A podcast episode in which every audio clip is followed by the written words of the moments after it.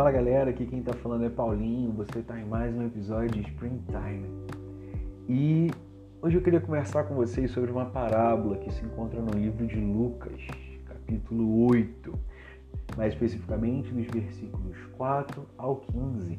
É a parábola do semeador, uma parábola muito conhecida por todo mundo, e eu vou resumir ela aqui, né, de uma maneira bem rapidinha que, que acontece? Tinha um semeador que saiu para plantar e ele começou a espalhar as sementes pelo campo. E parte dessas sementes caíram no caminho. E parte dessa, outra parte dessas sementes caiu entre as pedras, outra parte caiu entre os espinhos e uma parte caiu em terra boa. Mas o que eu quero falar com você não é especificamente sobre esses pontos, mas sim o que acontece depois disso. Lá no versículo 9 e versículo 10, vou ler aqui com vocês. E os seus discípulos o interrogaram, dizendo: Que parábola é esta? E ele disse: A vós vos é dado conhecer os mistérios do reino de Deus, mas aos outros apenas por parábolas. E eu quero destacar alguns pontos que eu achei super interessantes, né? Nesse, nesse pedaço.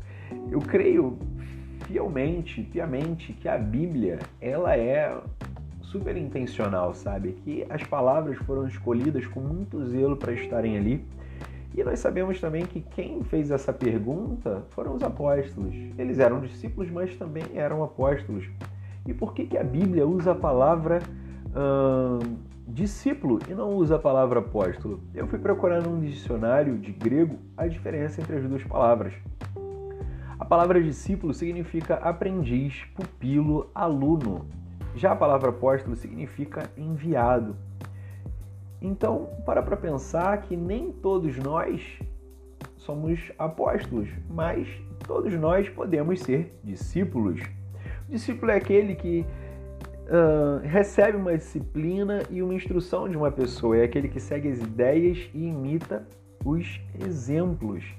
Então, todos nós podemos ser discípulos, mas para sermos discípulos, isso requer um relacionamento, requer uma busca, sabe? Para a gente poder imitar os exemplos, para a gente poder seguir a disciplina, poder seguir uh, essa, digamos assim, filosofia, poder ter as instruções, nós precisamos nos aprofundar na Bíblia, que é onde está descrito toda a disciplina, onde está descrita toda a lei, onde está descrito, onde estão escritos os exemplos aos quais devemos seguir, sabe?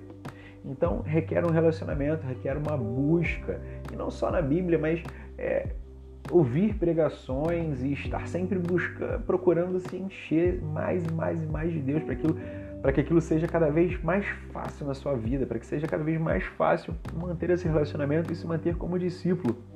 E é muito interessante porque a partir do momento que a gente é discípulo, a gente tem um privilégio enorme. E esse privilégio enorme é justamente esse de conhecer os mistérios do reino de Deus, cara. E o que são esses mistérios do reino de Deus? Eu não sei, eu tenho para mim que muita, é, muita coisa desses mistérios são a vontade de Deus para minha vida, o que Ele tem preparado para mim, o que Ele espera de mim, o que Ele acha melhor que eu faça, sabe?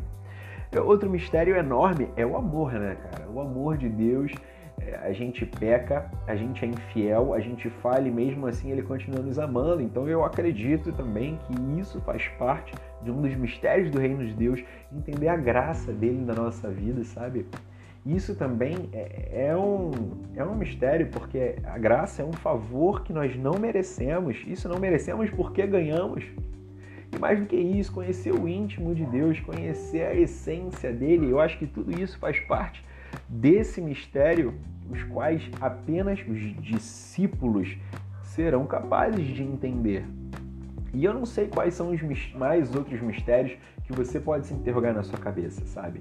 Mas eu sei de uma coisa: a partir do momento que você se fizer discípulo, a partir do momento que você criar esse relacionamento, criar esse vínculo e cada vez mais se aproximar de Jesus e cada vez mais seguir, imitar e botar dentro de você é, essa disciplina, absorver essas instruções, cada vez mais os mistérios de Deus vão se revelar diante de você.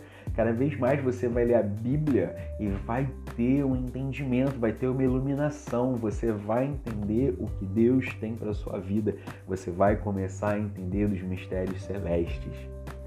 Então, que a gente possa treinar nessa semana essa coisa de ser discípulo e mais do que isso, a gente precisa ter uma fome, precisa ter uma sede para poder entender esses mistérios, sabe? Num relacionamento que você tem com uma pessoa, por exemplo, ele é baseado no conhecimento da pessoa. Você, quando inicia um relacionamento, você quer conhecer cada vez mais.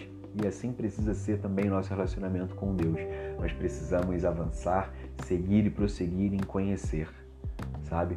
A gente precisa estar cada vez mais nesse papel de discípulo, não só para podermos entender o mistério do reino de Deus, mas também para estarmos cada vez mais perto e mais conectados.